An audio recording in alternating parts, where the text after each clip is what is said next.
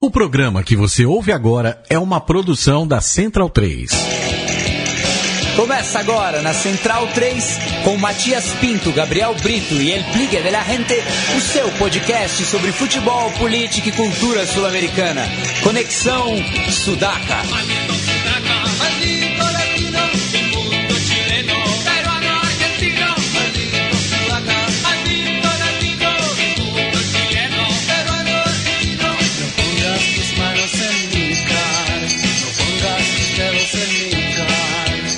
Buenas ouvintes da Central 3, está começando mais um Conexão Sudaca, ocupando e resistindo na sua placa de áudio. Comigo estão sempre meus companheiros de batalha, a começar pela minha esquerda, Leonardo Lepre Ferro, o capo da Barra Centralina. Tudo bom, Léo? Tudo bem, Mate? Salve, Mate. Salve, salve companheiros, amigos centralinos. Tamo aí, colgado para a avalancha.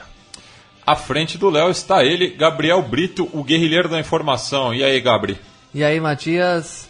Salve Léo, Bilha, João aí que também está aqui conosco e todos os fiéis ouvintes centralinos. É, o Gabi já citou o Biglia, então chamo ele, né? Felipe Domingues, El Biglia de la Rente. Dali Matias, um abraço a, a todos, um prazer estar aqui de novo. E saudar a casa também, né, pela estreia do Trajano, semana histórica aqui para todos nós. E é isso, vamos falar bastante de eliminatórias, rodada completa e projetar o que, que vem na próxima fecha aí, aí no, na próxima terça-feira. E hoje, direto da Zona Oeste do Rio de Janeiro, estamos recebendo a visita aqui do João Pedro Simões, ouvinte tricolor aqui da Central 3. Tudo bom, João? Tranquilo, saludos a todos. É, queria mandar um abraço especial para o pessoal da Bravo, que sempre acompanha o programa, que desde sempre começou ouvindo o programa, conhecendo mais sobre os clubes da América do Sul e sobre os temas de suas entradas. Acho que é isso. Obrigado pelo convite e estou orgulhoso de estar participando desse programa, que é um programa que eu sempre admirei. Tamo junto aí. E o pessoal da Bravo já tem plano de ir para Montevidéu pela, pela Copa Sul-Americana? Tem, tem uma. Aliás, já começou uma, uma caravana, não da Bravo em si, mas da torcida do Fluminense para ir para Montevidéu e vai uma galera da Bravo. Vai a organização, mas vai uma, vai uma, uma galera a mais. Bem, bacana. Falando da capital uruguaia, estabelecemos contato com o Gustavo Martim, ele que é jornalista do Referi, que é o suplemento esportivo do diário El Observador. Tudo bom, Gustavo? Boa noite, Leo. Boa noite para todos. Muito obrigado pelo convite e é um prazer grande poder lhes ouvir desde aqui de Montevideo, vocês. E Gustavo, como amanheceu a cidade aí depois da goleada do Brasil sobre a seleção uruguaia? Olha, vocês sabem que aqui o povo é, muda muito de caráter. Talvez antes do jogo houve muita expectação pelo que ia acontecer com o time de Uruguai. É, não sei se a gente falava ou, ou tinha expectação de, de, de, tentar ganhar para, para o time do Brasil, mas é, depois do jogo e hoje pela manhã a gente ficou com a sensação de que perdeu, que o Uruguai perdeu com um grande time do Brasil, não? Além de que a gente que, que assistiu o jogo, a reflexão que eles fizeram ou assistia ao jogo do Estado Centenário para, para, para ver o, o Neymar, não? Essa foi a reflexão de Uruguai. Foi uma, uma derrota sem muitas oportunidades para o Uruguai de, de tentar, eh, em algum momento, conseguir eh, igualar ao Brasil, não? Além do que começou o Uruguai ganhando 1 a 0. E depois a segunda interpretação, já a, a nível da imprensa, foi que as jogadores, as jogadores em Uruguai que não tiveram um bom rendimento principalmente na, na meia zona onde foi onde o Brasil ganhou o jogo, não? Principalmente Arevalo Rios, o, o, o Cristian Rodrigues eh, e também mm, o defensor Maximiliano Pereira foram eh, os principais jogadores que a imprensa criticou a eles pelo rendimento contra no jogo contra o Brasil, não? Gustavo, boa noite. Aqui é o é o Gabriel. Você falou do meio de campo, eu queria falar disso mesmo, do meio campo da seleção celeste, que a gente já falou aqui em outros comentários, em programas bem anteriores, e acho que. Eu, eu fiquei surpreso com a escalação uruguaia no meio de campo. Não sei o que você pensa, queria que você falasse, mas o Uruguai não tem opções é, melhores nesse momento atual, não está insistindo demais em jogadores que já deram grandes contribuições para a seleção, mas não estão no seu melhor momento. Mesmo o Arevalo Rios, que, eu, que é um jogador que eu gosto, mais, o, mais o, o Maxi, especialmente o Christian Rodrigues, que está longe do seu melhor nível no, na carreira, está até num momento já descendente, pelo que eu vi jogando no Penharol nessa Nessa Libertadores também não tá jogando grande coisa. Não tem jogadores aí melhores no momento, mesmo que não sejam brilhantes, como o, o Arrascaeta do Cruzeiro. Eu acho um absurdo não, ter, não, não, não, não estar jogando. O, alguns até que tem um perfil de atacante, mas que poderiam ser adaptados. Não sei se o, o Gaston Ramírez, que joga na Inglaterra, o. Enfim, não sei quais que jogadores poderia existir aí, ou você acha que o Oscar Tabares, apesar de, da derrota, fez as melhores opções por meio de campo. É, acontece que, que o Egídio Rios, que vocês conhecem porque ele tive um ele tive um, um, uma passagem muito curta talvez pelo pelo futebol do Brasil e também o Cristian Rodrigues é, eles têm é, já uma grande quantidade de, de jogos na seleção mas também se refleja na idade deles, não? Eles são jogadores que estão maduros, mas que não sei se o, se o treinador já tem pensado o, o, relevo para eles, não? Você me falou do, do Jorgen, é, ele é um jogador novo que, que, o treinador deu algumas oportunidades e que ele pode ser bem um recambio. E além dos jogadores que, que agora estão no, no time, que tem alguma participação como Torchen, como Gastão Ramírez, que ele não foi chamado para esses jogos com o Brasil, com o Peru. Há dos jogadores que a imprensa e o povo estão pedindo, que são o Gastão Pereiro, ele é um jogador que tem 22 anos, esteve no Sul-Americano Sub-20, eh, não anterior, sino dois anos atrás. Ele joga na Holanda, no, no PCB, e ele é um jogador que poderia ser não é um volante com muita marcagem, sino que um volante de projeção ofensivo. E tem outro que nem jogou nunca em Uruguai, que se chama Torreira. Ele está jogando na Sampdoria. Hum? É mesmo que o Arevalo Rios. É o volante central de contenção, até o mesmo físico que ele. É pequeno e tem muita continuidade. É bem novo, 21 anos, segunda temporada na, na primeira divisão da Itália e ele nem jogou nunca em Uruguai, foi de bem jovem para, para a Itália.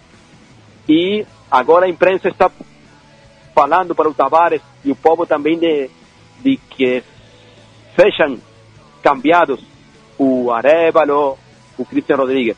Acontece que o Tavares, pela política dele, de, ele não é muito proquivo a fazer grandes mudanças na equipe é, talvez para o jogo com o Peru ele poderia colocar o Álvaro González. Então ele não fez muitas mudanças em seus 10 anos que, que, que eu estive como treinador da, da seleção de Uruguai.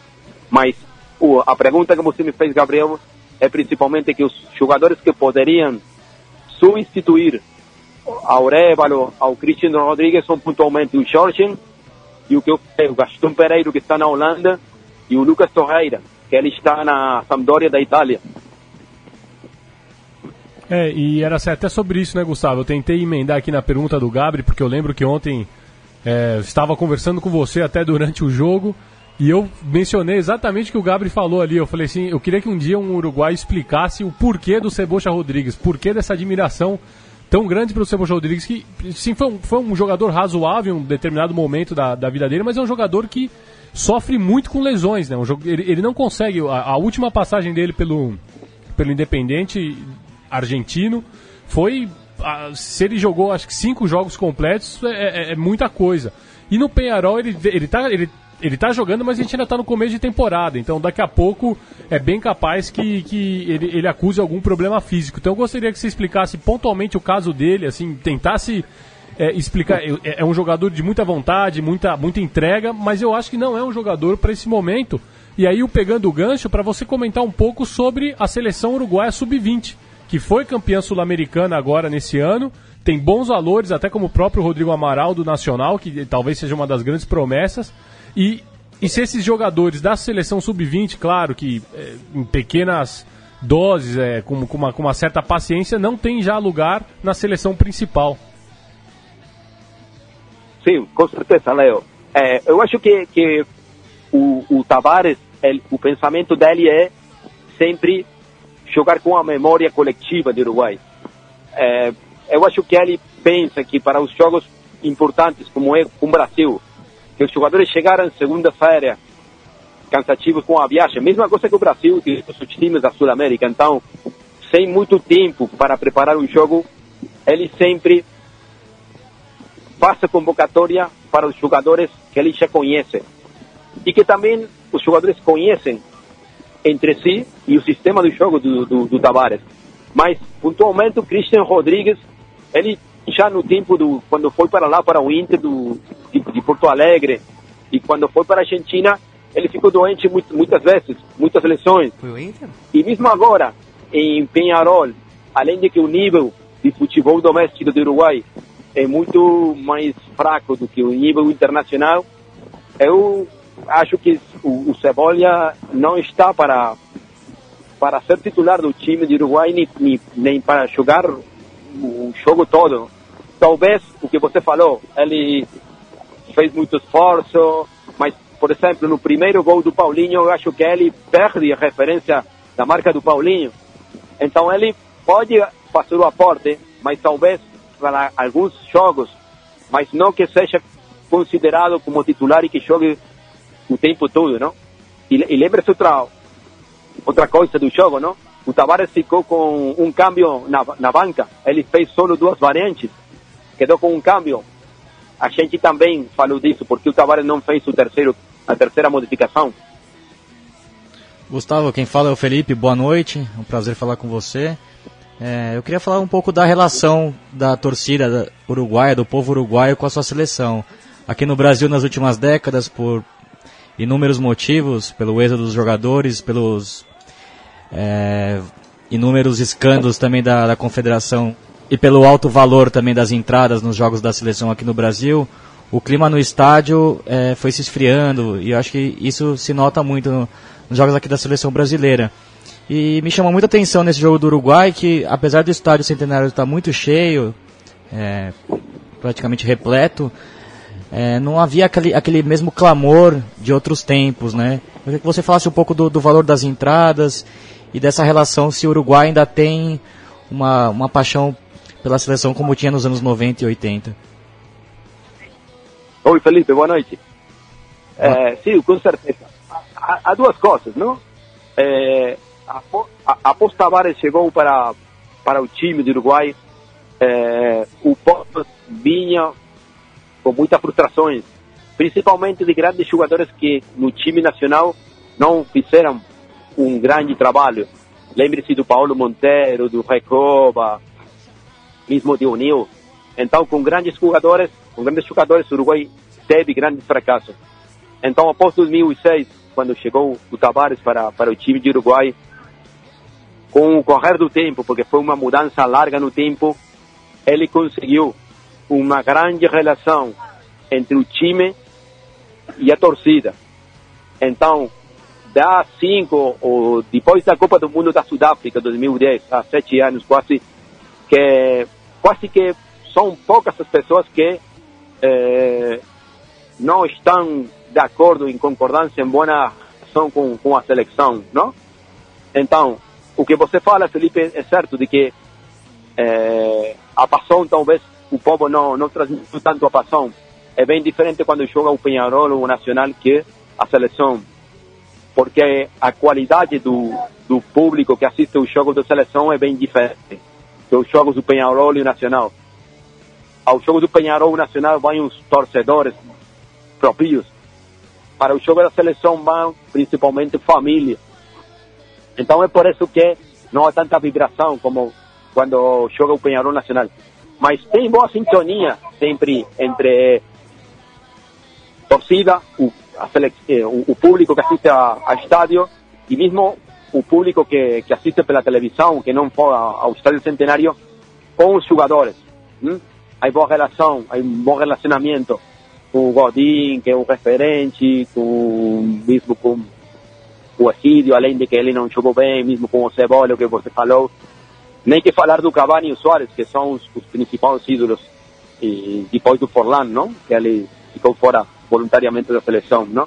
Então, é, essa explicação. Primeiro que não tem muita passão, porque o tipo de, de torcedor é diferente ao que assiste o jogo do Penharol Nacional.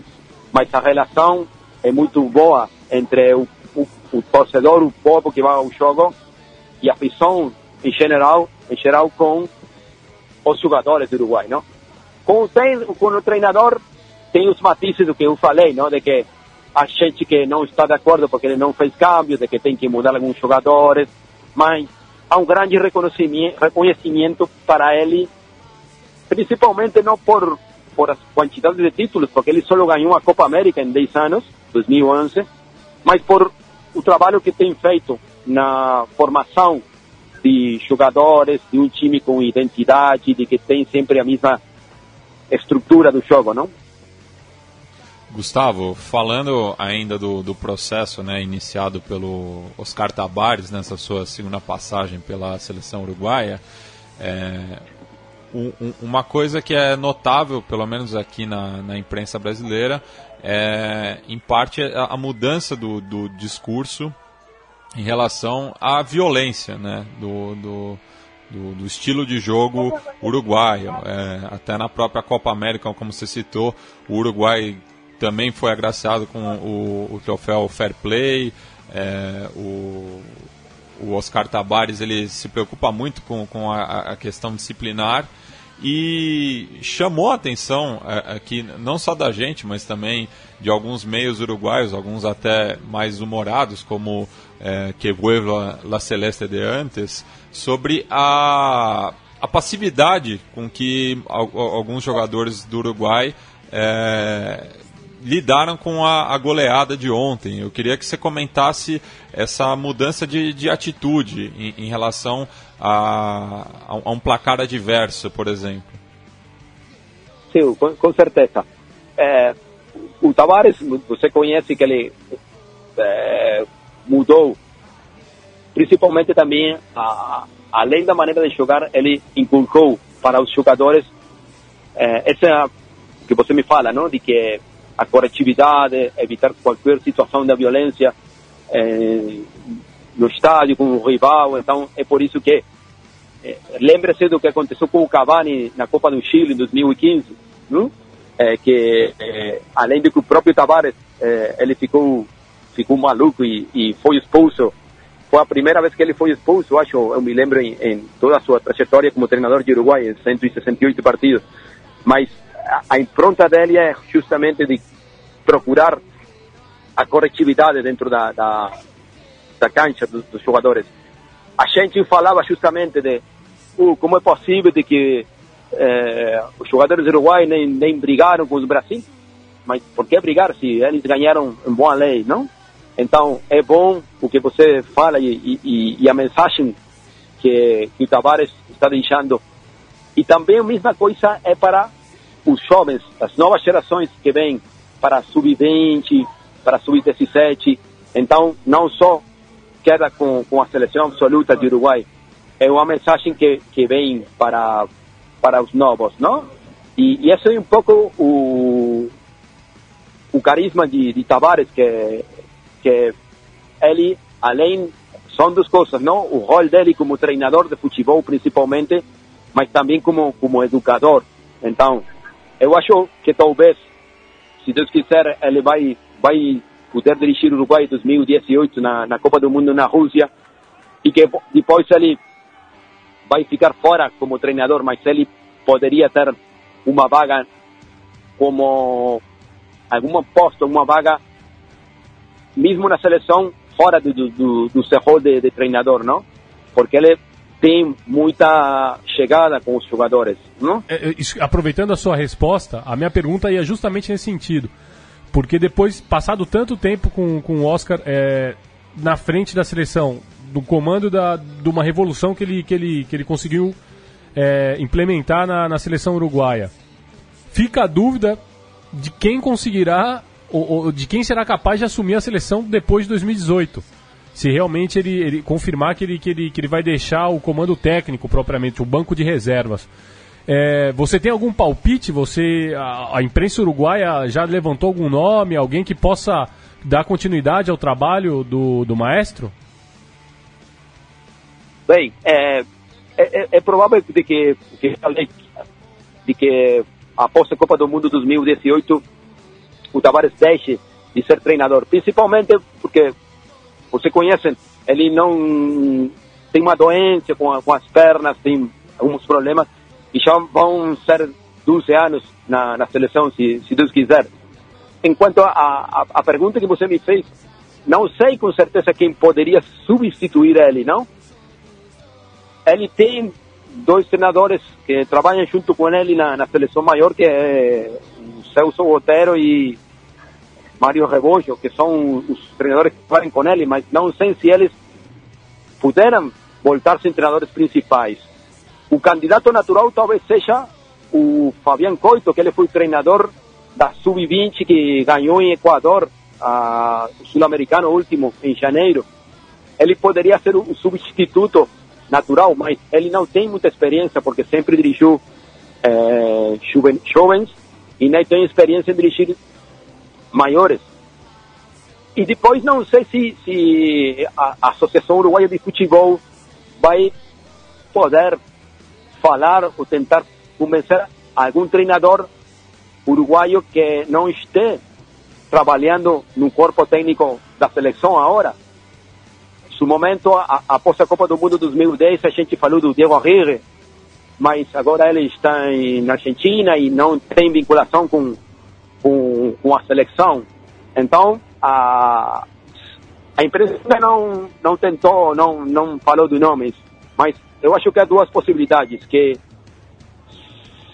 se decide que seja nominado o treinador que está no processo jovens, por exemplo, o Coito, que dirigiu a, a Sub-20, ou a outra opção, a outra alternativa seria chamar o treinador novo fora da, da estrutura da atual seleção, não? Mas eu acho que qualquer das duas, duas opções, eu acho que a, a Associação Uruguaia de Futebol vai consultar para o Tavares, principalmente pela segunda opção, se vai se nominar alguém que não trabalha agora com o Tavares, vai se consultar para ele se ele fica de acordo e se ele acha que é bom eh, esse nome, não? Certo, Gustavo. É, aqui é o Gabriel novamente. Queria falar um pouco do, do futebol doméstico, dos clubes, né? É, na primeira fase da Libertadores, o, nas, nas primeiras fases, né, antes dos grupos, a gente teve a participação do Montevideo Wanderers e do Cerro. O Montevideo Wanderers ainda ficou, se fez conhecer um pouco porque participou da, da edição de 2015, né? E Até fez boas partidas e tudo mais, Chegou na- nas oitavas, né? Chegou nas oitavas Sendo de eliminado final. pelo Racing. Jogando bem até contra o Racing.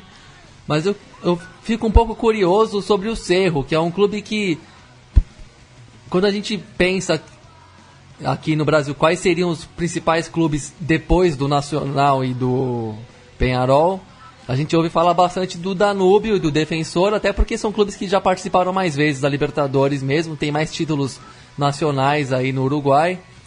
Mas eu fico curioso sobre esse o Cerro, que é um clube cuja torcida é, é até mais expressiva, mais atuante do, do que as dos outros clubes ditos pequenos e que tem um estádio até grande que pode de, de um tamanho considerável para um clube desse porte. Queria que você contasse pra gente quais são as características desse clube azul e celeste aí que foi eliminado pela União Espanhola na, na prévia da Libertadores. Sim, Gabriel. Sim, o que você falou é, é, é. É, o Cerro é o time muito popular de um bairro em Montevideo. Você conhece bem que, que o futebol Uruguai, a maior parte dos times são de Montevideo. Só tem Praça, que é de Colônia, e Juventude, que é das Pedras, que é bem perto de Montevideo. Os 14 times restantes são todos de Montevideo. Não? Então, Cerro tem a particularidade de que é de um bairro, de um bairro muito populoso, muito trabalhador, de gente eh, de classe média ou baixa, e tem muita torcida. Hein? E tem um grande estádio que foi construído há, nos anos 60, e que é o principal estádio de Montevideo, além do centenário, do, do Parque Central e, e do novo estádio do Penharol, não? Então é um time que tem muita torcida, por isso mesmo. E que foi a sua terceira participação na, na Libertadores. E é por isso que, que a torcida deles ficou com muita novidade de, de ver o, o clube num torneio internacional, não? Além de que eles perderam com, com, com a União Espanhola, não? É, mas é por isso que, que Cerro tem, tem muita convocatória, não? Porque é de um, de um bairro muito, muito popular. E o que você falou, o, além do Penharol Nacional, que são os únicos times do Uruguai que conseguiram ganhar Libertadores, Penharol 5 e Nacional 3, justamente o Defensor e o Danúbio foram os times menores que conseguiram a melhor performance. O Defensor foi semifinalista em 2014 e o Danúbio em 1989. E depois o, o Montevideo Wanderers, que ele tem a particularidade de que é um time que, que tem muitos jogadores próprios, jovens, e dá muita, muita oportunidade para, para eles, não? Teve o exemplo do Maxi Rodrigues, que creio que, eh, acredito que ele voltou para o Grêmio. Então, um time que, que joga bem, com jogadores principalmente que são formados no próprio clube, não? O Cerro foi diferente porque eles não têm uma boa formação de jogadores. Então ele trouxe jogadores de fora, principalmente, não? Como Jorge Rodrigues, o, o Chapo, que ele jogou na seleção, jogou no Penharol. Ele chegou agora para, para jogar para, para Cerro, não? Mas é um time é, com muita torcida, com boa convocatória, que, que sempre, mesmo para, para o Campeonato Uruguaio, é um dos times que tem maior venta de entradas, não? Olá, Gustavo, te habla João. É, eu, como torcedor do Fluminense, estou muito esperançoso, fazendo um pouco do gancho com a respeito dos times do, do Uruguai. Eu, como torcedor do Fluminense, estou muito esperançoso pela volta do, do meu clube a jogar Sul-Americano. É, o que, que a gente pode esperar? É, nós, torcedores do Fluminense, podemos esperar do, do Liverpool, mesmo andando mal pé das pernas, é, na área do descenso no, no, Campeonato Uruguaio. Pode se esperar muita coisa do, do, Liverpool, porque eu sei que os times uruguaios sempre costumam dar trabalho para os times brasileiros. Sim, o Liverpool que vai, o Liverpool agora está numa situação muito fraca. Eles mudaram o treinador, ainda não ganharam um jogo em sete partidas que tem disputado em campeonato local. Vão jogar o domingo com o Nacional, com o treinador provisório. E eu acho quase impossível que o Liverpool possa o Liverpool possa ganhar eh, em Brasil, pode avançar na, na Sul-Americana. E o Danúbio tem quase a mesma situação. Eles mudaram há duas rodadas de, de treinador e só ganharam hum, o primeiro jogo na anterior rodada, na sétima rodada, 1-0 para o Juventude. Então também estão na parte baixa da, da classificação. Então eu acho que além de que sempre jogar com os times brasileiros é difícil para os times do pai, é, justamente citar de que o Liverpool e o, e o Danúbio não estão agora em boa forma. Talvez se for o defensor que está em bom momento, ou mesmo o Cerro, a história poderia ser diferente, não? É, situação diferente foi com o defensor justamente que ele tocou com com a Liga de Quito e conseguiu empatar lá em Quito e o Boston River, que é um time bem novo, em primeira divisão, que está jogando com um time de Peru, os Comerciantes Unidos, que é um time mais, mais fraco do que os times do Brasil, mas enquanto a pergunta é que é, a possibilidade dos times de, de Uruguai na Sul-Americana eh, que vão jogar contra o time do Brasil é bem fraca, muito, muito baixa a possibilidade deles de, de conseguir avançar na Sul-Americana. Perfeito, Gustavo. E agora, até para a gente dar uma concluída, eu queria que você. Tu estava lendo aqui uma matéria, uma nota que saiu aqui no Referee, né? Dizendo até sobre a, a derrota de ontem do Uruguai para o Brasil, que o Uruguai perdeu um invicto no centenário que vinha desde 14 de outubro de 2009, quando Justamente contra o Brasil. contra a Argentina. Ah, contra a Argentina, Aquele 1 é. a 0 gol, 1 a do 0 Bolatti, gol do Bolatti. do dentro, pasma, É, do é, Maradona, sim. clássico, LTA. É, E aquela- a- antes o, o 4x0 com o Brasil. com o Brasil, antes tinha sido 4 a 0 porque foi um, foi, foi um mundial que o Uruguai sofreu para classificar, mas Sim, depois. como sempre. Como sempre, É. mas é esse que tá ao contrário, na verdade, porque tá, tá com uma certa tranquilidade. Agora a É. Argentina aproximou, ficou, se não me engano, a um ponto do, do, do Uruguai na classificação geral. Mas até depois. Vislumbrando que, o, o que está acontecendo agora, no, no atual momento do, do, do futebol sul-americano, né? Que eu acho que o Brasil, em termos de, de seleção, acho que o Brasil ele deu uma. A gente estava conversando antes aqui com o Gabri, o Brasil ele deu uma disparada, só que a gente tem uma. Deu uma nivelada até que no- na- entre as outras seleções, entre Argentina, Chile, Uruguai e Colômbia, tá tudo muito muito parecido. Apesar da, da excelente campanha do Uruguai nas eliminatórias, tá tudo muito parecido. Então eu queria que você, de maneira geral aí, Gustavo, desse pra gente, na sua visão, em qual, em qual, qual é a real, posição do Uruguai no, no, no cenário sul-americano. Qual a posição que você colocaria o Uruguai nesse momento no, no cenário sul-americano? Sim, um, um, um, uma consideração primeiro de que, do que o que você falou dos quatro gols. O Uruguai, desde que jogou a, a classificatória para a Copa do Mundo pela primeira vez em 1958, até ontem, jogou 76 partidos. 75 no Centenário e um, de, e um fora em Maldonado. Em 76 jogos, só duas vezes recebeu quatro gols. E as duas vezes foram com o Brasil. O 4-0 que você se lembra que o, o que Dani Alves fez um gol e ontem foram as duas únicas vezes o que o Brasil, o que o Uruguai recebeu pela classificatória quatro gols jogando como locatário no Centenário e tem um jogo em Maldonado, não? Além de, desse dado, nomás, é, eu acho que, que agora mesmo, após 13 terceira rodada, o Brasil está bem solitário acima e ele, eu acho que vai finalizar no primeiro lugar. Mas a pergunta que vocês me fizeram, qual é a posição de Uruguai?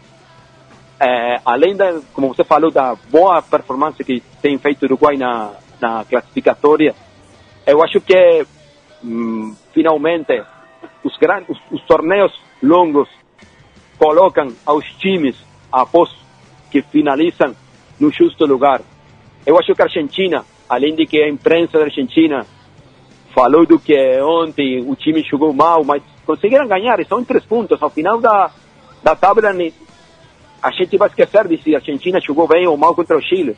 O que vai importar são os três pontos que eles ganharam ontem, não?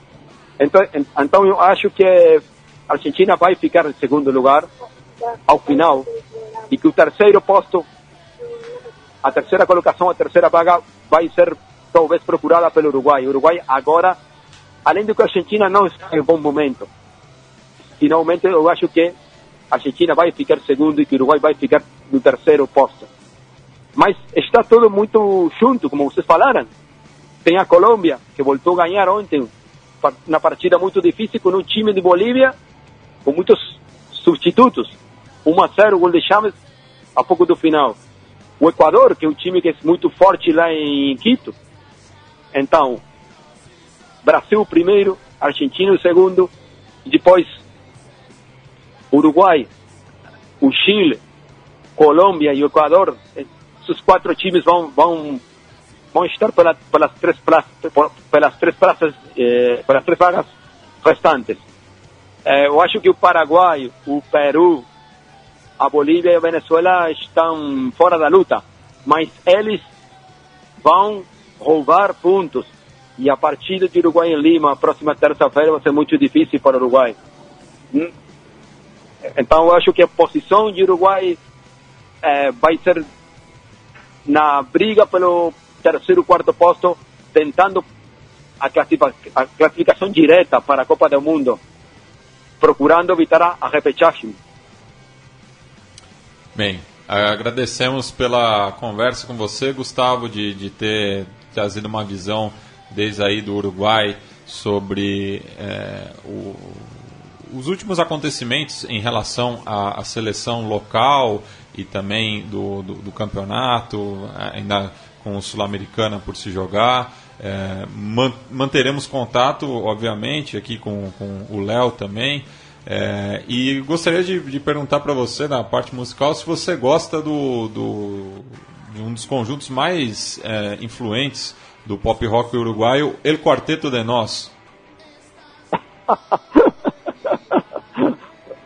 o, Quarteto de Nós é um grande referente da música local aqui. É, eles têm muitos anos, mais de 30 anos, é, fazendo a música aqui, aqui no Uruguai são, são referência a, a nível local de, da música. Ele fez, faz uma música muito especial, uma, combinação de rock com uma, uma variante assim mas eles são bons, bons realmente, não?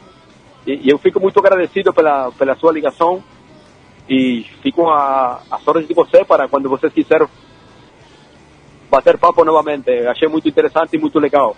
Bem, novamente agradecemos e a gente vai encerrar esse papo então com o último lançamento do quarteto chamado Gaucho Power.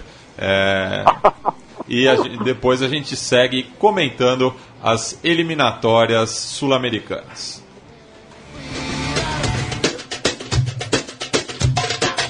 Este gaucho no se agacha con la frente en alto marcha y ante situación no se rinde fácil, no. En la adversidad se agranda y aunque no es de presumir, sabe que lleva el coraje en sus andas. Así, sí, sí, sí. Y abraza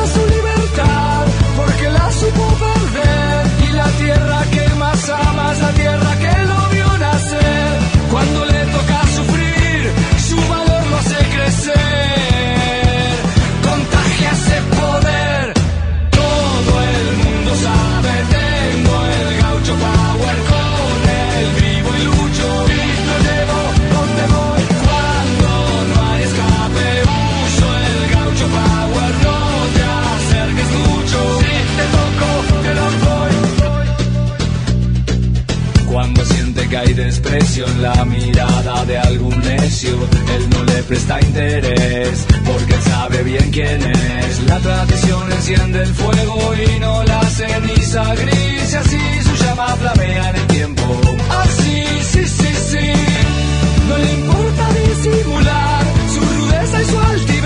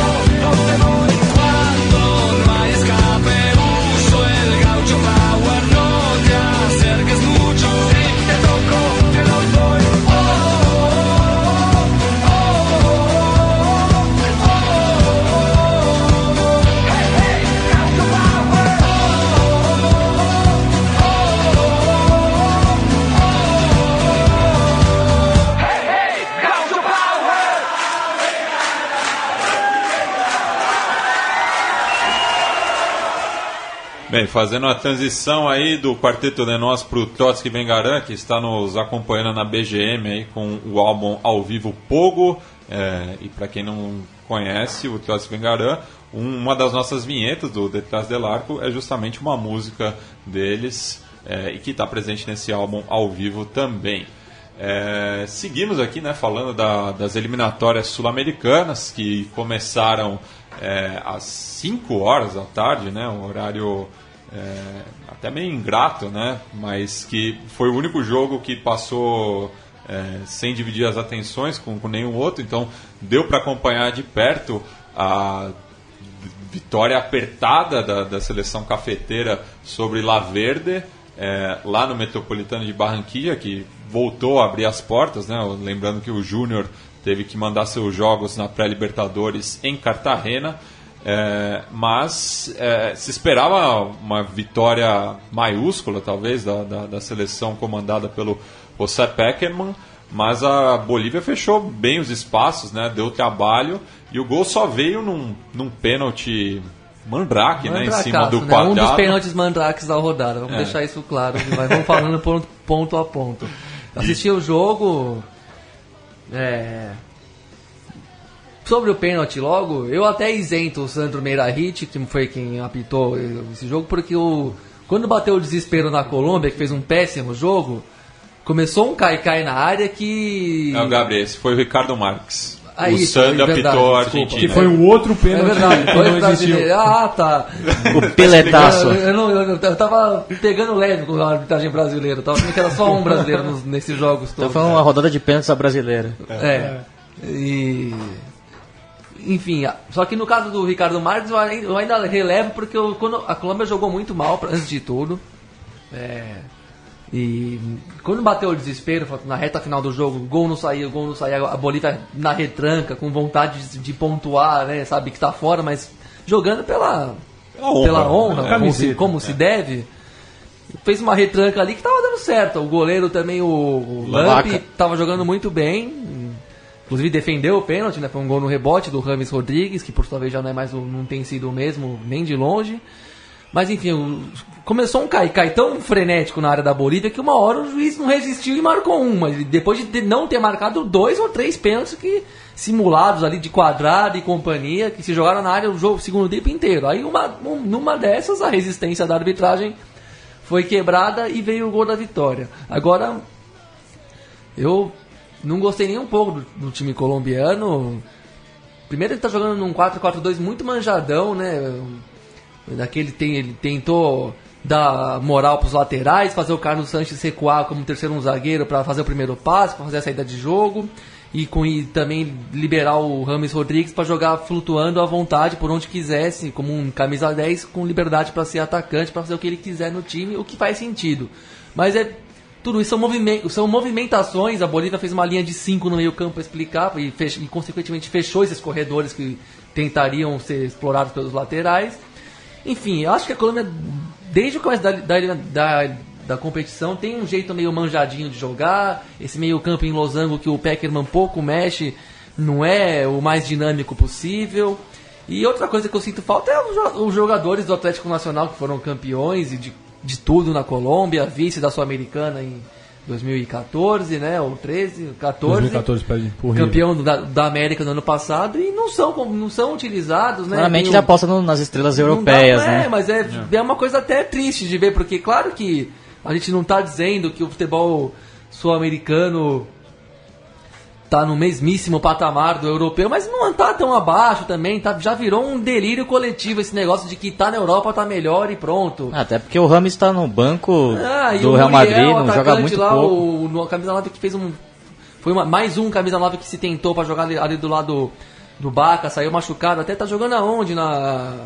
Na Europa, jogando no, Na no Samp. na Sampdoria, que, tá, que não faz nada da vida de interessante. Enfim, O Carlos Baca mesmo joga no Milan, e o Milan, quem ouve falar do Milan nos últimos 4, 5, 7 anos, não quer dizer tanto também. E aqui a gente viu jogando em grande nível o Orlando Berrio, que veio pra cá, o Borja, que tá no Palmeiras, Cardona mesmo, que foi pro México. Cardona, o mas- Merria, Cardona, o Ibargüen. o Merria, que Boca. Negra, e só, só pra citar os Atlético Nacional que a gente viu melhor, né? Só o Mas é- Maquinelli Torres, né, que jogou, né? Mas tua máquina que já é veterano, já é de outros carnavais, aí tá jogando um pouco na, na confiança do. Mais ou menos no- fazendo um paralelo como o Cebola Rodrigues na seleção uruguaia. Enfim, acho um pouco ultrapassada essa fórmula de jogo do Peckerman. É, é muito repetitivo em relação a outra eliminatória, que quando foi uma. Quando a Colômbia jogou muito bem mesmo, mas não repetiu em momento algum dessa eliminatória e ganhou da Bolívia ali no, no, no apitinho amigos, sem, sem fazer um jogo tão convincente. Longe É, mencionar também o gramado novo de Barranquilha, né? Tava precisando. Principalmente depois do, do, do- jogo contra o Uruguai, Contra o Uruguai. engano, né? O Jerry Mina fez aquele gol espetacular de cabeça para empatar, mas era, tava quase escorregando os pon- a, a, pra derrota aquele jogo lá. E outros jogos que o gramado pesadíssimo, uma região que vai chover sempre, pesado também.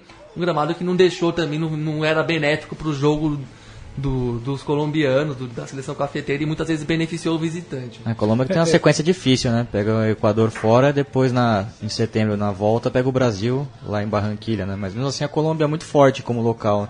A campanha como visitante é muito ruim, mas assim como o Uruguai, é, a Colômbia consegue, conseguiu marcar muitos pontos ali no, no calor do Caribe colombiano. É, perdeu só, somente para a Argentina né, na, na segunda rodada. É, eu acho que aí a- a- o ponto que o, que o Gabri levantou, eu acho que é, é fundamental. Nada contra, sou fã também do trabalho dele, mas se eu não me engano já vamos quase por quê? Para 10 anos de Pac-Man? Deve ter chegado o quê? 2008, 2009? É, foi. É o segundo ciclo de quatro anos, vamos dizer É o segundo assim, ciclo Ele de tem, quatro acho que seis anos. anos. Então, ele ele tem- tenha tem um- entrado tem um- antes e eu não tô lembrando, mas acho que é... É, se eu não me engano, ano. en- entrou um pouco depois da, da, da Copa do Mundo de 2006. Talvez depois da Copa América, é, disputada na Venezuela. É, Enfim, vou, é- vou conferir É, aqui. é um, é um tempo, enfim, é um tempo considerável. Eu acho que e, e é- esse questionamento que o Gabri está fazendo aqui já é um questionamento que na, na, na Colômbia já, já se está fazendo desde acho que do final da Copa 2014. Se já não é o fim, não- até, não- até que não é tanto tempo, é o quinto ano. É o quinto Peckerman. ano dele? É, ele teve passagem pelo, pelo México. nesse, nesse é, no, É. no inteirinho ali. Eu acho que realmente é um. a gente chega num, num, num, num ponto que não sabe se o trabalho consegue render mais, ou se já não se sacou tanto, todo, se não se sacou ele rua, que, que, que tinha que, que tirar aí desse, de- de- desse saco de laranja, porque as- ele é um homem que faz pouca variação tática, ele é muito fiel ao estilo dele, e o Gabri falou que é a forma como ele gosta de jogar e que ele continua jogando. Então acho que a gente chega num ponto que É um estilo bem noventista, né? Talvez não, não sei se já não já, já foi bom para Colômbia, foi bom para o Peckerman, mas talvez seja a hora de, de, de seguir o- um outro caminho. Tem o Juan Carlos Osório, que tantas vezes já manifestou o interesse dele em dirigir a seleção colombiana, tem o próprio Reinaldo Rueda. Não sei, eu acho que a O Colômbia. Maturana aí. Tem, que- tem um Maturana que pode deixar de comentar futebol e voltar, sei Pô, lá. então- Pensar no futuro do Peckerman seria muito importante se ele voltasse para a seleção argentina para reestruturar as divisões de base que a Argentina está precisando Não, muito. ou, de- ou- ou- ou até mesmo uma, uma- uma atuação é, não direta né, com, com, com os treinamentos, mas é mais administrativa, né, porque é, o, o Peckerman foi o, o grande responsável né, pelo, pela, pela formação de, de muitos jogadores é, da Albiceleste. Sim, sim, sim. Saviola, Aymar, todos esses. Ganhou esses- três títulos sub-20, Sim. né? É, 95, e- não, 97 e 2001. E até mesmo ali pelo Semigeiro, né, Não só atuando... os títulos, né? Ele armou o terreno para uma pra duas, três fornadas muito boas de jogadores, né? Justamente depois que ele saiu. Que veio desde La Paternal, né? Quando ele começou como treinador do, do Argentino Júnior. Quando, quando ainda era taxista, veio o É. e ele vai, vai, vai treinar o argentino. Correto. E passando mais adiante, né? Ao mesmo tempo que o, o Lostô, o filho, né? co- Como filho. é, fez bem questão de lembrar a, a- a transmissão o tempo todo. Mas o pai, o, o pai também era meio. Tem, também tem histórias do pai É. aí na. É, ao, mas ao mesmo tempo que o Lostô apitou lá no Estádio Centenário, é, Paraguai e Equador jogavam é, no Defensores del Chaco. É, o Paraguai que corre atrás né, do, do, do- prejuízo nessa, nessas eliminatórias. É, é era o sétimo colocado antes do, do, do- começo da, da rodada. mas com a vitória sobre a seleção equatoriana, que assim como o Uruguai está em baixa né, n- nessa Tem reta final das eliminatórias, chegou até a liderar a, a competição. É, o Paraguai soube aproveitar e a- a- até por conta da, da, da última partida em casa, né, perdendo para a seleção peruana, numa vitória inacreditável do, do- dos Incas, é, mas os Guaranis conseguiram é, a vitória com um susto, né, já que o, o- a seleção treinada pelo Gustavo Quinteiros reagiu no final. Mas o 2 a 1 acho que foi justo para esse jogo que ficou meio eclipsado ali entre Brasil e Argentina e Argentina e, Brasil Uruguai, Uruguai Brasil na verdade e Argentina e Chile. É, não, sobre, sobre esse jogo aí, eu acho que assim. É, o Paraguai abriu 2 a 0 depois o Equador conseguiu descontar e aí ficou um pouco de pressão. Mas eu sei que talvez o Bigla seja fã dele, mas uma seleção que tem Federico Santander, que, que, eu, que eu vi jogar no Racing e, e- e- e dói o olho, direito e esquerdo, dói, dói demais, cara. O Léo É. persegue o Santana. Mas ele foi bem no Guarani, É. né? Aquela Ele foi bem no campanha. Guarani, mas talvez é, é- é aquele jogador, é tipo o Pep Sandy, entendeu? Que, que funciona no Lanús, mas quando também foi jogar no Racing não, não funciona. Tem, é, fazer o quê? É a vida, né? Mas velho? aquele tanque Biller centroavantão também, clássico. tipo, Foi um monstro na LDU, foi pro Racing, não aconteceu Então, nada não, demais. não adianta. Ah, mas, o, o titular também não é um jogador de encher os olhos, o Lescano, né? Até começou bem a eliminatória fazendo gol e tudo, fez gol contra o Brasil, inclusive. Inclusive- Mas, mas Não, não, tem. eu o- acho que- é- O Santander até no, no Copenhagen tá bem também, né? É, mas tá porque certo é, que o, é- o glorioso futebol lá do. Copenhague, do Copenhague. Mas me- no- no me chamou a atenção o- Disputadíssimo. Depois você pega a tabela aí do campeonato dinamarquês, que eu quero saber em que posição tá o Copenhague. Vamos ver. Eu quero saber quantos gols ele fez. Mas me Mas o Miguel te- Almiron, acho que é o grande nome É, né, que dessa foi, seleção. foi. Brilhou com o Lanús, né? Campeão argentino, né? Tá jogando no México, né? É, ele foi, depois ele foi negociado e ele tá. Eu acho que, se eu não me engano, ele foi pro México. Mas Olha, Léo, você vai- ficar espantado saber que o Santander tem 10 gols, é o artilheiro Na da, vida, né? da 10 equipe. Não, não, 10 Ah. gols nessa temporada pelo, pelo Copenhagen, que é líder do. do Olha! Ah, o mas que quase 12 eliminou- pontos a de gente, frente. A gente, Copenhague Conexão quase eliminou o Ajax, né, na- na Felipe Liga Europa.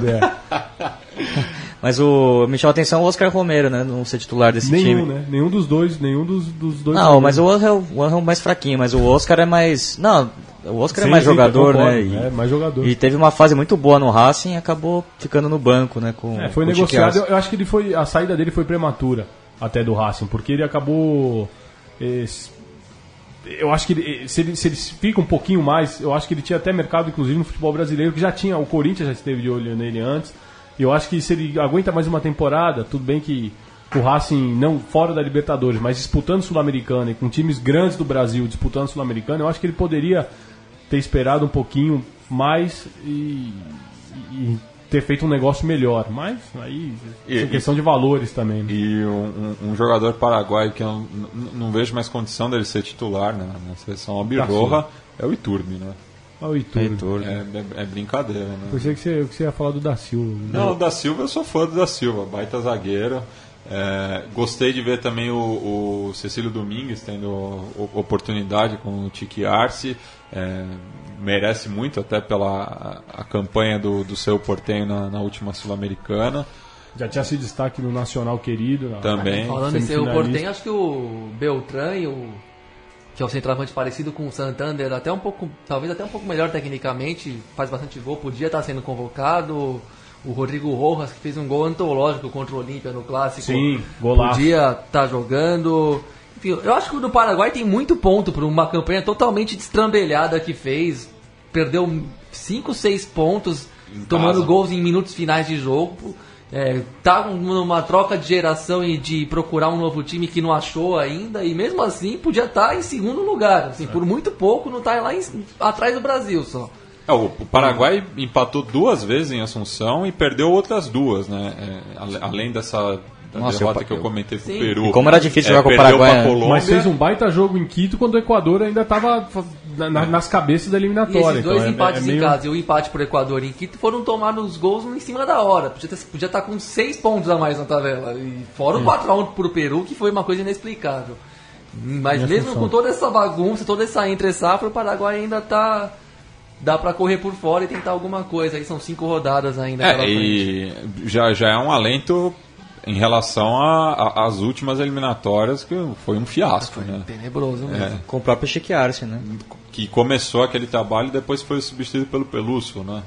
Pelo Pelúcio. Aí depois o, veio o Ramon Dias. né? O Ramon Dias que daí já pegou pra, E pra só sobre Copa o seu, o. Gustavo Matossas acabou, acabou acertando agora com o seu Bom treinador, né? Bom, tendo que até an- antes de assinar com o Paton assinar com São Paulo era sondado. Chegou a ser sondado. Fez um bom trabalho no Santos Laguna, acho que foi campeão É. mexicano. lá. Não, faz, faz tempo já, vem fazendo bons trabalhos na, na Liga Mexicana. É, falar agora né, de Argentina e Chile. É, Argentina que não convence ninguém, né? É, e o, o Paton tá, tá parecendo o Macri, ele fala uma coisa, a realidade Domingo diz Perdon. outra. É, ao contrário, mas o Paton pelo menos é simpático. Ele é o personagem do. Se faz querer, né, o, o Paton. Ele é o personagem do, do Capuçoto, né? O Juan Domingo Perdão. É, perdão.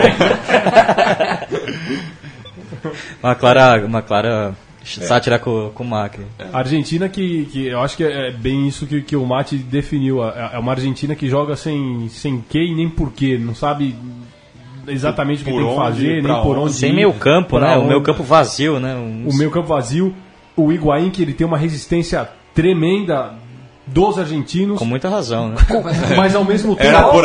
Mas ao mesmo tempo, eu estranho porque o Paton parece que não tem a coragem suficiente para colocar o prato, porque ele sabe que, que os argentinos também têm muita dúvida com o prato, porque é um jogador que saiu do Vélez, que tá jogando futebol Porque brasileiro. não é grife. Porque O não é Pato não é grife. Aí joga essa dupla de, de ataque. E tem a pressão, que tem uma arma na cabeça do Paton, que é o Mauro Icardi, que ele não sabe o que fazer com isso, porque ele, ele, ele quer convocar, mas o, o time não quer, então a Argentina. Não, se, vive- se ele convocar o Icardi, ele perde o vestiário. Exatamente. É. E a mulher. Mas é, Mas é um, é, é um momento que, que, a, que a Argentina está passando que é, é muito preocupante, porque o, o Bowser ele não consegue. ele- ele- eu não sei se. Realmente, se, se a se a Argentina se classifica e tudo indica que vai se classificar, ele não, ele não chega em 2018, mas. Mas nem a pau. Assim, é, é muito difícil que, que, que banquem ele para um, uma Copa do Mundo. É, a formação do time é um absurdo, né? Esse quarteto fantástico não funciona, não funcionava já anos atrás. Não tem por que apostar né, em Agüero e Higuaín, os dois lá na frente sem marcar ninguém. O Messi já é. Não, não dá, irmão. O Messi já não marca ninguém, são três caras que não marcam. O Di Maria também até cobre um pouco mais ah, lá é da muito esquerda. peito frio, não dá pro Messi não, já, eu já ia estar muito injuriado da vida também, viu? É, nossa, o Di, bom, o Di Maria tava no 6x1 do Paris Saint-Germain agora contra o Barcelona, dispensa comentários, é um ótimo jogador e tal, mas, Não, né, e- vai e- ficar naquele... Até é, é importante ele na seleção, até releva o Di Maria, mas sabe, é muito cara que não... Falta um algo a mais, alguma coisa de... E já estão resolvidos na vida também. né? sagrado, né? Como se diz por lá bastante. Não, e- Agüero e Higuaín, então... E nossa. assim, se, se aqui no Brasil se reclamou muito da convocação do- dos, dos chineses, é, aspas, aspas, o que dizer do Pocho Lavezzi, né? Tipo, Não, não, é, é, é, é o, é simpático. ele, ele tá no banco ali, não, não faz sentido nenhum. É, é tipo, não vai, não, não vai entrar. É, ele, fe- ele, desde que foi pra China, ele fez um gol apenas num, num, num- num amistoso. E daí você vê, é, a, a Argentina continua ainda revelando bons valores né, na frente e esses caras não têm uma chance para mostrar qual- qualquer coisa, né? E o Bufarini também, que é homem de confiança do Paton, mas Péssima fase no São Paulo. pelo, pelo que ele vem Nem se apresentando no aqui São Paulo, ainda. não, É, não é. merece a Só convocação. acho que o, Bufarini tem que dar um desconto pra ele na, na situação do São Paulo. Porque às vezes, ele, muitas vezes, na maioria das vezes, ele joga fora de posição. Não sei se na maioria, ele tem jogado de lateral direito, mas ele joga muito na lateral esquerda pra, pra quebrar um galho do Rogério. E o Rogério, uma vez, ele disse isso, né? Que ele falou: eu não, eu não consigo, eu não posso tirar o Bufarini, porque o Bufarini é um cara que eu falo assim: Bufarini, eh, joga da lateral esquerda? Dale. Bufarini, você joga no gol? Dale. Bufarini, você vai pegar meu carro que eu mandei lá? Dale. O Bufarini é um cara que não tem tempo ruim pra ele. Ele vai. Então é, é, é o, é o típico de jogador que, o, que, o tec, que qualquer técnico gosta. né? E também acho e, que- e mesmo, e mesmo no São Lourenço, ele, ele não era o, o, o, o lateral, né? Não era. Que, que nem aqui no Brasil, ele jogou muitas vezes de volante. Ele, jogou, ele jogava na volância. Quando ele chegou do ferro, né? O São Lourenço brigando contra o rebaixamento, ele foi, Foi muito importante ali na, na, na- na cabeça de área, ou jogando aberto também na, na, na na- nas linhas de quatro. E pergunta pro torcedor do São Lourenço, que também é, um torcedor que tá meio batido a cabeça. Porque você É. pergunta, "Cê- vocês querem que volte o, o Bufarini? Dale. Vocês querem que volte o Patão? Dale. Então, não dá. é Ah, mas a muito Argentina também não tem grandes, grandes É. opções nas laterais, né? O Zabaleta também nunca foi um grande jogador, tá na fase já decadente. O Mercado até foi ovacionado ontem. É um jogador que tem muito, muita garra, muito coração, mas também não tem tanta qualidade de saída de jogo. É, É, mais um zagueiro lateral, ele começou como ontem até zagueiro. o, o, o Rojo foi improvisado na zaga. É, ele vem né? jogando no Manchester assim, mas também ele e o Otamendi é uma dupla que eu não entendo. Não, não. Eu acho o Mascherano já nessa altura da carreira não, não pode mais jogar no meio. É, o Mascherano vem mal nos últimos jogos. No Brasil ele fez uma partida muito ruim. Mas pelo Barcelona, Ele já e- e- recuou. ele, ele faz uma diferença jogando atrás. é, a, a prova disso é até o- os 4 a 0 em Paris. É, ele não que tava lá. Não, não estava em campo, né? Então perdeu muito poder de É, marcação. e o que eu relevo no Balsa é que se a gente tanto cornetou essa geração do Brasil, né, de jogadores, que até que agora que a gente vê que tem um técnico de verdade no Brasil, vê que tem jogo, tem mais opção que a Argentina, fazendo uma comparação mais direta, é que também eu acho que é isso, né? Ele não tem muito. Até por isso que ele recorre a esse quarteto da frente aí. Não tem peças que dão uma convicção mesmo, que nem, por exemplo, o Tite chegou e já pegou o Felipe Coutinho, que o Dunga não considerava, mas tinha o Felipe Coutinho. É, ele, ele excluiu fora o do baralho, trouxe o Felipe Coutinho. ele trouxe um cara que melhorou o time, trouxe, recuperou outros jogadores, tem tem, tem um elenco mais rico mesmo, o William que está jogando sempre bem na Inglaterra, no- é, é reserva e o Gabriel Jesus acabou de aparecer e vai ser um puta de um jogador. Tem mais opção. Eu não, você, não, você olha pra Argentina fora desses quatro aí que a gente, que a gente fala, não tem muita coisa não. Acho que a opção do Balsa é garantir na- com as calças na mão a vaga e fazer alguma coisa parecida com o Sabella na Copa do Mundo mesmo. Cerrar duas linhas de quatro ali, o time, um time que tinha até uma defesa meio ruim antes da Copa de Era 2014, considerado chegou na Copa do Mundo foi com- surpreso. com, com o sistema defensivo bem montado e foi, e foi até a final assim. Eu acho que ele tem que fazer mais ou menos a mesma coisa que o Sabella fez para se garantir na Copa do Mundo, para poder classificar para mais essa, porque deixar meio solto o time com três, quatro atacantes desse jeito aí, fica vai correr risco. É, a ele esperança teve- é a volta do Dybala, né? Que não, Exato, Que não teve não teve sequência nenhuma e vem jogando um baita, eu acho que o melhor jogador italiano.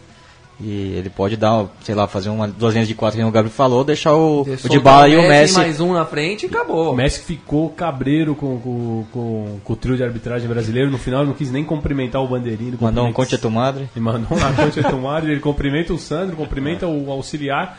E quando ele olha pro outro, ele já olha pro cara, já faz um sinal negativo com a cabeça, levanta o braço e anda. olha, Mas por quê? Não, não deu pra ver esse jogo, né? Mas- Ele teve, ele, teve, ele teve alguns problemas de impedimento que ele achou que, que não eram e o, e o Bandeira levantou, algumas faltas ali no canto do, do, do- do campo que ele achava que o Bandeira tinha que insistir pro, pro Sandro dar um cartão amarelo, principalmente pro, pro Rara e, e, e o, e o Bandeira, na, na visão dele, foi omisso.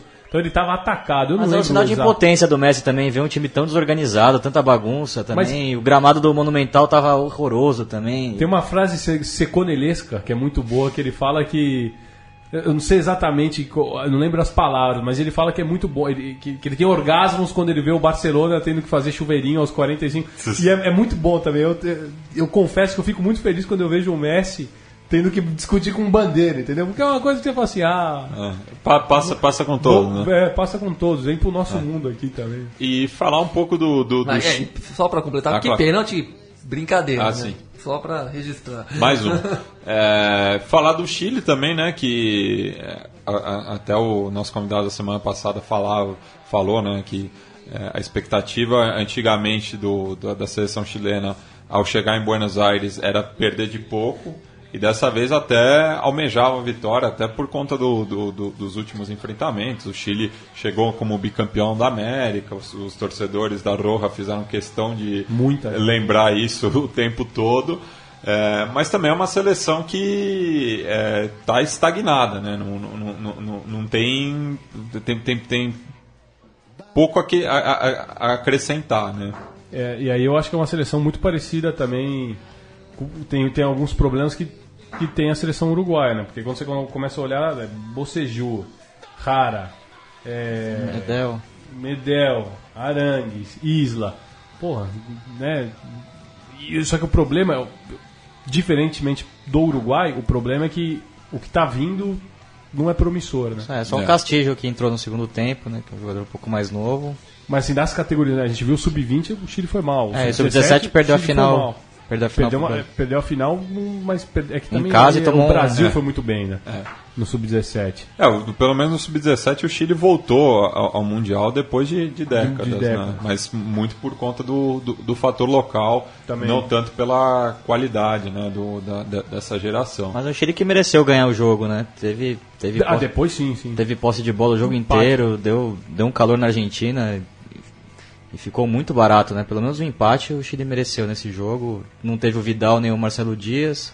Teve até o meu campo interessante, o- mas o Tuco Hernandes do, que joga no Celta fez uma partida muito ruim também. O Fuenzalida jogou bem, né? Aberto pela direita, deu um calor ali no, no É, outro, outro veterano também, né? É, é- é isso, é uma- é uma seleção muito experimentada, mas não, não tem recano. Assim, o, o- o mais jovenzinho, que é o, o- o Gato Silva, que ainda vai ter um pouco mais de lenha para queimar, mas também Jorge Valdívia não, não dá mais. É, É, não, o que, que se é- espera? mas ele entrou você bem, o Valdívia, Valdívia entrou é, bem é uma discussão, 30 minutos do é, segundo é uma tempo. discussão similar ao do Pocho Lavezzi. Não, Também, exatamente, é o simpático. É. Ainda que o Valdívia nem simpático é, o Lavés pelo menos você dá risada com ele. né? O O Valdívia dá até, até que Mas dá o Valdívia, quando entrou no jogo, também. mostrou, mostrou que ele ainda é, um, ainda é um jogador desequilibrante, né? Comparado com. Um jogador que ainda vai pra cima, que tenta um passe entre linhas. É um jogador interessante, o Valdívia, né? Pena que ele fez escolhas terríveis na carreira, né? É, é um cara que não levou o futebol tão a sério, mas é um cara que, tem uma, que é, uma, é, uma, é uma cartada boa, assim. Você vê que ele, ele entra, ele sempre procura um, fazer alguma coisa que ele sabe que está fazendo em campo. Ele leva. Não, ele é um grande jogador, Na, o na Valdívia é flauta muito que leva, mas jogador. quando ele joga pela Sim, mas, seleção, ele a- joga mas sério. você- você coloca o Valdívia aos 30 do segundo tempo, a- a- a- será que ah, tem uma real esperança de que alguma coisa aconteça? É, e a E convocação pior dele. ainda é o Paredes entrar nos O acréscimos. Paredes, É, o é até Paredes. estranho, né? Paredes podia entrar mais cedo no jogo. É. É, foi pra Ele. Exatamente. ele, ele que tá em boa fase. Tá, ele- Exatamente, ele que se justifica. dele. Ele que se justifica, tá jogando no, no futebol sul-americano, em liga competitiva, tá jogando aqui no é, é, Campeonato Chileno, é pré-fase prévia de Libertadores, então não sei por que É. essas escolhas. Enfim, e só, só falar brevemente né, sobre talvez o, o, o- duelo dessa semana mais, menos interessante, né? A visita do Peru a Maturim, na Venezuela, no qual a seleção da casa saiu na frente com 2 a 0 boa atuação do, do Oteiro aqui, que é conhecido do público brasileiro, mas o Peru reagiu e, para desespero dos São Paulinos, o, o Cueva estava implorando por um cartão amarelo e não foi atendido pelo árbitro paraguaio. Nossa, o Cueva que perdeu um gol no, aos 44 minutos de cabeça ali, que quase matou o Gareca e o nosso amigo Charri lá em Lima. Mas é, é- o Peru perdeu dois pontos, né? Foi uma grande chance, pelo que foi a rodada do Peru, entrar nessa Ah, tinha briga. que ter ganhado pra É, poder. se, se tivesse ganhado, chegava a 17 e ficaria a uma vitória da, da, da repescagem. Peru que tem bons valores, né? Jogadores em, em grande fase, aqui no Brasil, inclusive o Trauco, o Cueva joga, queimando a bola aqui no São Paulo. E o Guerreiro também é um jogador sempre muito importante que acabou fazendo empate, né? O, o Cueva foi bem na partida, deu, deu o passe pro, pro gol do Guerreiro, deu outros passes, conseguiu Pro gol do Carijo. gol do Carrijo, né? É, gol do a Carrijo, assistência pro Guerreiro foi do Yotun. do Yotun. Enfim, um time, um time com bons valores, que agora tem um jogo decisivo contra o Uruguai. Eu acho que se o Peru conseguir essa vitória contra o Uruguai, é, ainda tenta sonhar com, com essa quinta vaga na repescagem, né? Tem time para isso e, e eu particularmente torço muito para que o Peru consiga chegar nessa briga aí. É, Então, eu acho que a, tristeza, a nota triste foi, foi o jeito que o Galese voou naquela bola do Otero, porque se fica 1 a 0 ali, depois realmente o Peru mostrou que teve fôlego para buscar o jogo. E hum, talvez às vezes uma falha individual custa custam dois pontos que que, tão, deix- que tá deixando o Peru muito atrás né, nessa corrida. né? E repassar então né, a, a 14 rodada das eliminatórias sul-americanas.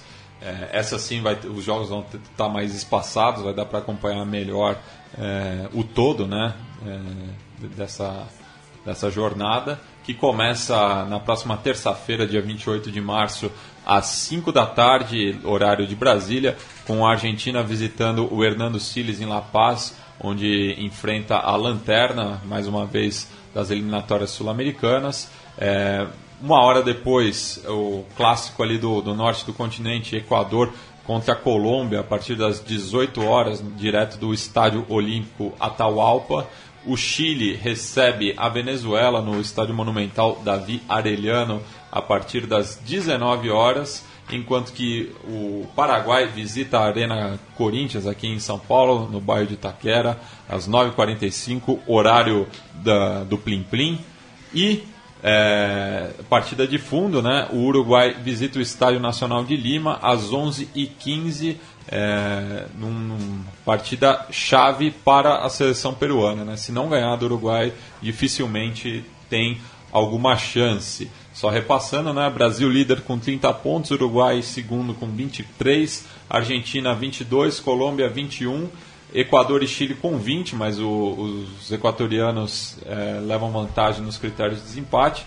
E daí Paraguai com 18, Peru com 15, Bolívia e Venezuela eliminados com 7 e 6 pontos, respectivamente.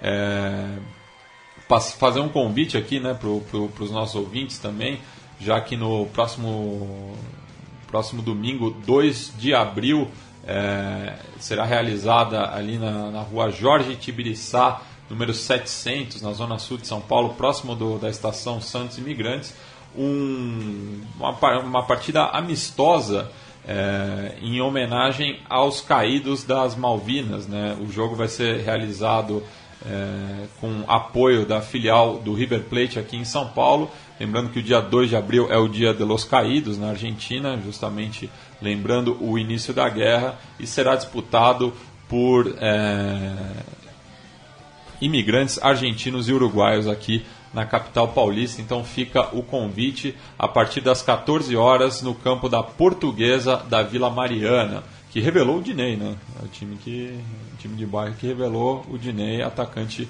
do Corinthians. É... Aú!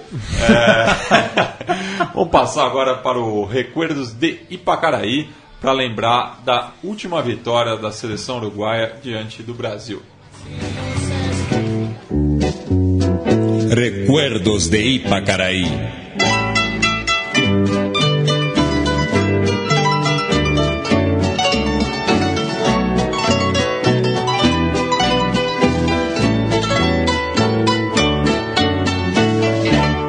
Una noche tibia nos conocimos.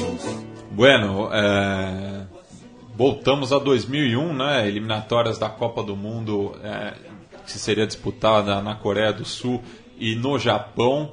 É, primeiro de julho é, daquele ano, é, uma tarde fria né, em Montevidéu, como geralmente como, é. Como né, diz o manual que tem que ser. É, né, nessa época do ano primeiro jogo é, do, do Luiz Felipe Scolari diante da seleção brasileira, que mandou a campo é, Marcos Cafu, Cris Antônio Carlos, é, Roque Júnior e Roberto Carlos. Já, já, já, mostrava aí o, o, os três zagueiros, né? É, no meio de campo, Emerson, Rivaldo e Juninho Paulista. E na frente, Romário e Elber. Né? O, o último jogo do Romário, hein? O último jogo do Romário. Ele teve uma fé com a, com a, a né? É. Exatamente, que lembrança. É. Boa, pro Romário, né? é, o último jogo oficial dele pela seleção brasileira, depois não teve mais espaço, ainda mais porque o, a seleção brasileira foi derrotada né, pelo Uruguai, treinada pelo Victor Pua, que alinhou Karine, Mendes, Sorondo, Monteiro e Guigol, De Los Santos, Romero, Garcia, Recoba, Dario Silva e Magajanes. E foi do Pelusa, né, atacante revelado pelo Penharol, é, que surgiu ali pelas mãos do Jorge Fossati, é, ao lado do Antônio Pacheco, né, no time que é, ajudaria muito o Penharol na conquista do segundo quinquênio na, na, década de 90 e foi gol dele, né, de pênalti que garantiu a última vitória da seleção uruguaia sobre o Brasil já há quase 16 anos. Então vamos ouvir aí o gol do Pelusa na narração de Galvão Bueno. Foi o Romário que errou, não deu para o Roque Júnior chegar. Olha o contra-ataque. Partiu o reclama, Dario Silva vai lá na frente, ele tenta levar sozinho, botou para correr, vem Cafu, vai pro chão, tá de pênalti, o juiz marcou pênalti. Pênalti de Cafu em cima de Recoba.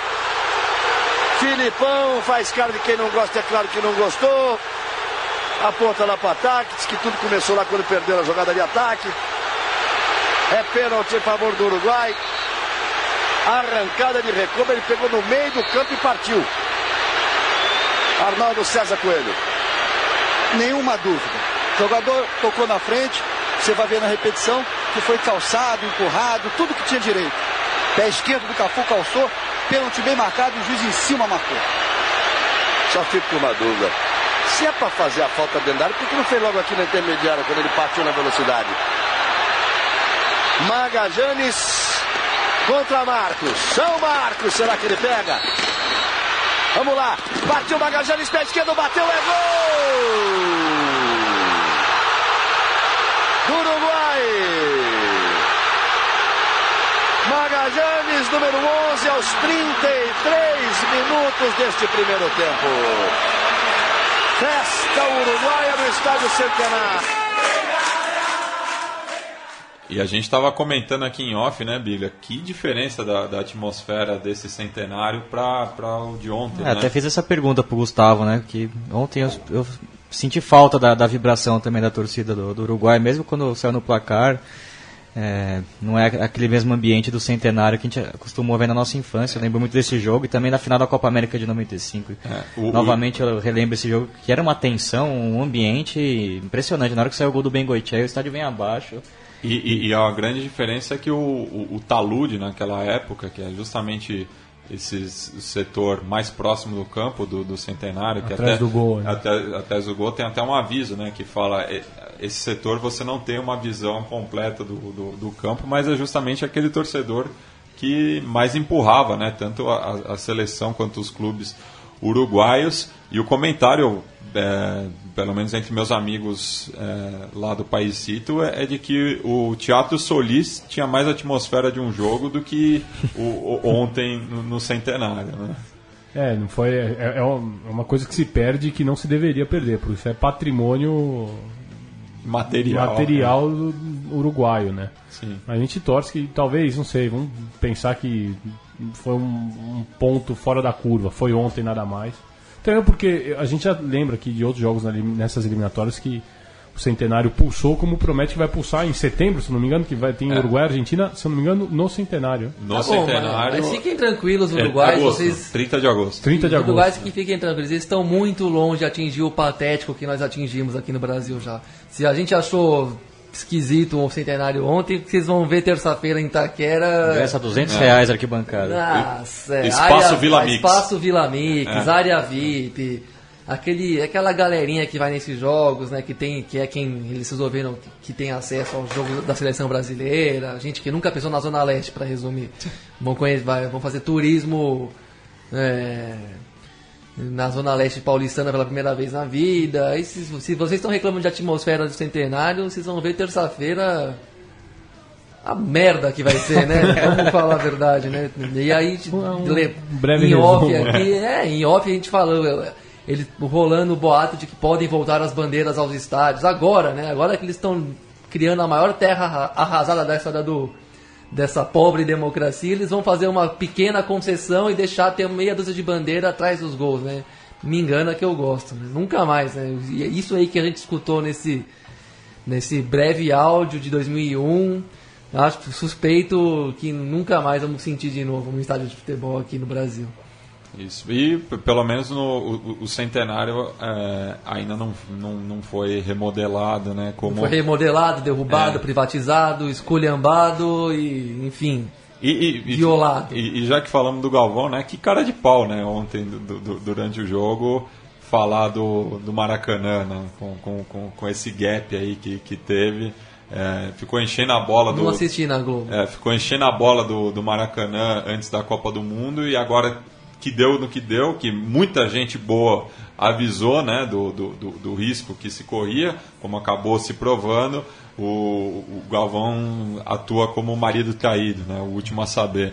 É, enfim, lamentável É. essa, essa postura até pelas companhias envolvidas. Não adianta contemplar o cadáver, né? Já cometeram um crime. É. Não adianta jogar flores em cima do caixão. Bem, é, o Tlatsky Vengaran, né, que é a banda que está aí ao fundo, tem um tema que eu gosto muito que chama Ni ouvido, ni perdão, né? Que é um, um lema é, muito muito caro, né? Para todos os o, as pessoas que lutam pelos direitos humanos aqui na América do Sul. E hoje é uma data muito especial na, na, na Argentina, né? Já que é, desde 2002 é o Dia de la Memória, né? Então falar Feriado. um pouco de- dessa data e até deu uma polêmica, né? Com o, o, o chargista Nick do, do, do personagem Gaturro, que ele até repercutiu isso no xadrez verbal, de que ele fez uma charge comemorando o feriado só por ser feriado, feriado. né? Uma, Ou seja, não- uma não- laurado. Não reflexionando. N- n- não refletindo justamente a importância do 24 de março na Argentina. É, 24 de março, dia do golpe de Estado, né? Que depois a não menos nefasta Isabelita Perón do poder, né? Isso dois anos após a morte do pai, Juan Domingo Perón. Não, que- do marido. do, do marido, É. é. E, e, no caso foi criado um, um- já era um, um clima de primeiro que um clima de terrorismo de Estado já existia antes da ditadura é, da junta militar é, tomar o poder ali pelas armas e impor o regime da, da farda de uma vez por todas, né? A perseguição ali já aos revolucionários, aos grupos de esquerda já era pesada, já era violenta, mas não vamos entrar nesse mérito. No, no dia, o dia 24 de março é o dia da tomada do poder, da deposição da Isabelita. E, enfim, o- um país governado nunca teve um sistema um pouco diferente né, do brasileiro, que meio que fez um rodízio dos generais, né, que se re- revezavam e meio que criavam uma formalidade de- no sentido presidencialista da coisa, né? Cada quatro anos ou se ou, ou às vezes menos se, al- se alternavam. E no caso argentino foi uma junta militar que ficou até a sua debacle, né? Que foi marcada pela derrota na Guerra das Malvinas entre 82 e 83. E aí foi saiu com toda a vergonha do mundo sobre seus ombros, muito por conta de uma aventura militar, né? Ah, as razões alegadas politicamente era a crise econômica, como sempre são, né? Em via de regra. E, mas no final da- das contas foi instalada uma ditadura genocida que nem sequer conseguiu resolver os principais dilemas eh, econômicos e gerais do país e que durou pouco relativamente comparado com outra ditadura. Essa daí até que durou pouco, mas foi a mais feroz e brutal. E podemos citar aqui os principais idealizadores dela, né? Jorge Rafael Videla, né? O, o mais célebre de todos, o Emílio Eduardo Maceira, Orlando Ra- Ramon, que inclusive teve grande participação na organização da Copa de 78, Orlando Ramon Agosti, Roberto Eduardo Viola, sócio do Atlanta, inclusive, o filho dele foi jogador do Atlanta, não chegou a dar certo no futebol profissional. Peito frio. É, Leopoldo Galtieri, José Alfredo Martins Gautieri, Deos, é responsável pela Guerra das Malvinas. Ele- ele- Exato, o tudo. aventureiro da, de- do, do final. José Alfredo Martínez de Oz e Jaime Perriot, entre outros, né, que, ao menos no caso argentino, foram ju- julgados pela história. Né? Claro que nunca é possível fazer uma reparação completa dos seus crimes, mas a Argentina ficou na vanguarda aí da humanidade de, pelo menos, fazer essa correção, essa reparação histórica e julgar e punir seus... E responderam, responderam, ou seja, ainda que com alguns casos, com a maioria deles, né, to- todos, né, em prisão domiciliar, mas pelo menos é bom saber que, que, que algum- é. alguns encontraram seu fim. Sim, o juízo histórico é é mais importante do que a prisão em si, o rito da punição. Até porque vai fazer o que exatamente depois de já terem derramado tudo que derramou de sangue? Pelo menos o, o juízo histórico, o Estado argentino tem um reconhecimento acima da média desse passado ditatorial em comparação com outros países. É muito emblemática uma foto que tem do Nestor Kirchner, uma visita à Academia Militar A ESMA. Argentina. É, a, a- perdão, a ESMA, não sei, era a ESMA ou era a Academia Militar, que ele retira, manda retirar É, a foto já- de- do Videla, não não lembro qual que agora, era. O- A ESMA ela é recuperada pelo Estado, eles, Sim, eles eles tiram da Museu da armada e agora virou, virou o Museu da Memória. A foto não lembro se é da ESMA ou se é de alguma Ou da Academia própria Militar. Casa Rosada. Ou da própria Casa Rosada, mas ele tira e o funcionário tirando é uma foto... É uma foto bem, bem forte. E foi justamente é, um, um ano antes né, dessa foto que foi instituído o, o feriado pelo Congresso argentino. Pode falar, JP. uma leve observação também, é, na minha ida a Buenos Aires, que fiquei em província, não fiquei em capital, eu fiquei muito perto do Campo de Macho. E uma coisa que eu observei quando eu passei ali indo para Hurlingham, de Michel Marcha para Hurlingham, passando por, pelo campo de marcha, eu pude observar é, essa questão de mostrar para as pessoas o que foi a ditadura, o quanto das pessoas morreram. E isso deve muito aos governos do Kirchner, Argentina, eu acho que falta muito isso aqui. Essa questão de memória, verdade e justiça, que é o grande lema da, é, tocado na Argentina em relação a essa a questão da ditadura. Então, é, isso me chocou muito, essa imagem do, do outdoor gigante, dizendo que aqui foram torturadas e foram mortas pessoas na ditadura. E é algo que faltava aqui, que hoje a gente vê, na, por exemplo, no Rio de Janeiro, na Tijuca, no, onde era o, o DOPS, você tem uma figura como o Bolsonaro que não deixa a pessoa entrar, um deputado entrar para conseguir os arquivos do, do DOPS. Então, é, você vê a diferença aqui, por mais que não seja lá é, o necessário, o que é, se era esperado, mas já é um leve alento dos que lutam por direitos humanos no Brasil. E apenas né, um, no, no, aniversário de um ano do golpe na Argentina, em 77, o jornalista e escritor Rodolfo Walsh né, lançou a Carta Aberta de um escritor à la junta militar e dias depois ele se tornou mais um dos 30 mil desaparecidos, né? Então cabe lembrar também esse grande personagem que é, é, é, um dos muitos inspiradores do Conexão Sudaca. Ele tem uma frase muito que acho que me marca muito que las paredes son las imprentas del pueblo. Sim. Que é dele, que é uma, a história dele tem a Operação Massacre, que é um Nossa, que baita, baita livro. Baita livro. De, que reflete um massacre de outra ditadura, né? É, a Argentina com, tem uma história. Com... É, ele tem duas grandes obras, né? Sobre é, é, escritas no contexto de duas ditaduras distintas e ele acabou sendo vítima, vítima da, da, da, da, da última, né? da, terceira, enfim. É, e essa semana também, não tão a ver com o tema, né? mas a Argentina chorou a morte de um dos seus ídolos também, principalmente ali na província de Córdoba, já que Daniel Humberto Reina, mais conhecido como Sebastián, el monstro cordobês, um do, das vozes mais conhecidas né, do, do quarteto, do merengue, é, morreu devido a complicações né, é, decorrentes de um câncer que ele tinha.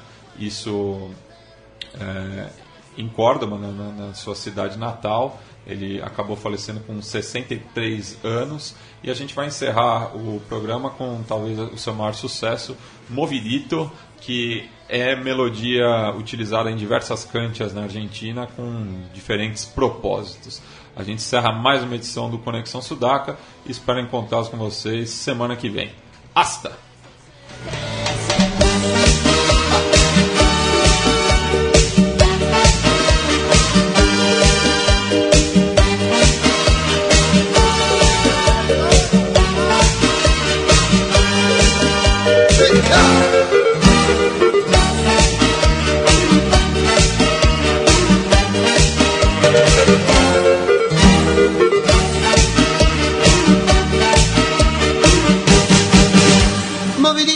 Oh.